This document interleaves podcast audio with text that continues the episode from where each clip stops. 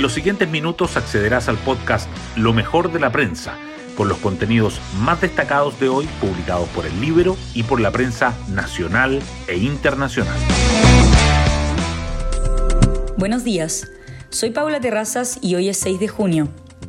Es difícil exagerar la gravedad de lo que ha quedado de manifiesto luego de las declaraciones que ha formulado la ministra de la Corte Suprema, Ángela Vivanco, y la reacción que ha seguido de parte del Pleno.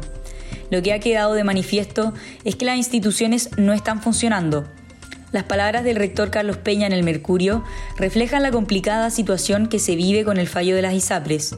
Ayer el presidente de la Corte Suprema, Juan Eduardo Fuentes, señaló que los dichos de la vocera del máximo tribunal son declaraciones personales de ella y que el tema residía en la tercera sala.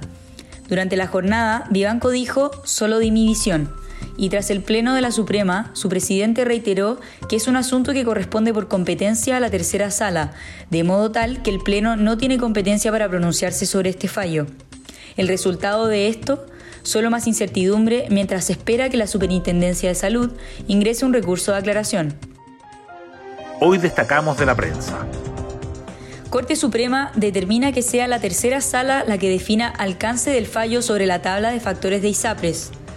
El Pleno del Máximo Tribunal aclaró que los dichos de Ángela Vivanco sobre la restitución de cobros en exceso fueron a título personal y que lo relevante será lo que diga la tercera sala, en respuesta a las aclaraciones que ingresen.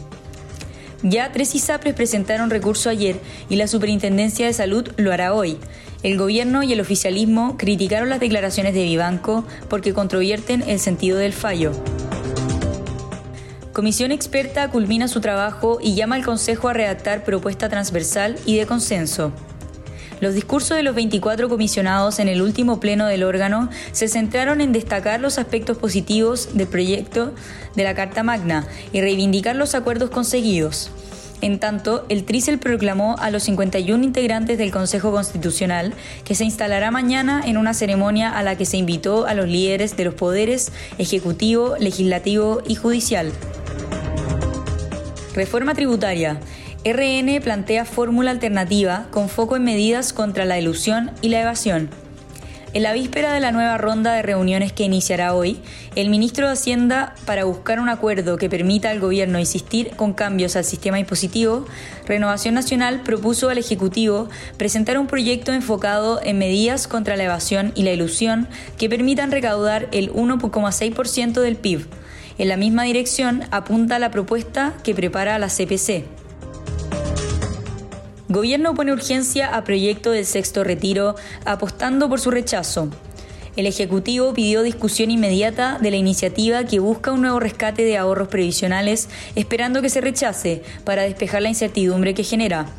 El proyecto una, una, fusión de mociones parlamentarias que proponía desde nuevos giros de 10% hasta un retiro total de fondos, se votará hoy en la Comisión de Constitución de la Cámara y mañana en la sala.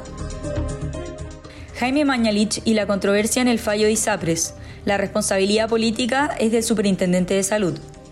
En conversación con el Libero, el exministro de Salud, Jaime Mañalich, recordó que el superintendente, Víctor Torres, fue designado a dedo por el presidente y se maneja en forma completamente autónoma. Además, señaló que tras los dichos de la vocera de la Corte Suprema, Ángela Vivanco, lo lógico sería que el Senado rechazara la idea de legislar la ley corta de ISAPRES tal como está ahora. Vecinos divididos por demolición del mausoleo narco en Lo Espejo.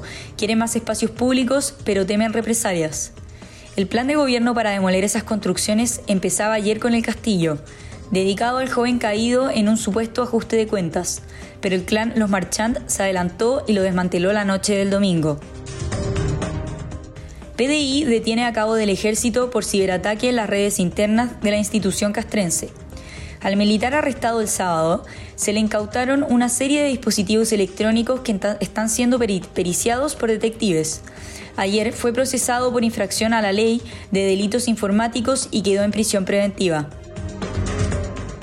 Fiscalía Nacional de Economía asegura que sus recomendaciones permitirán un precio justo del gas licuado. En su primera exposición ante el Senado tras su nombramiento en mayo, el fiscal nacional económico Jorge Grunberg defendió el estudio presentado en diciembre de 2021 y recordó que una de las propuestas era desintegrar la distribución. Nicolás Jarry se despide del Roland Garros, pero llega al top 30 del mundo.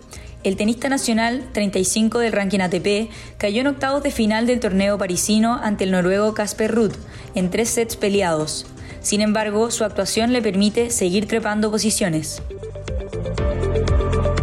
Y así llegamos al final de este podcast donde revisamos lo mejor de la prensa. Que tengan un excelente día.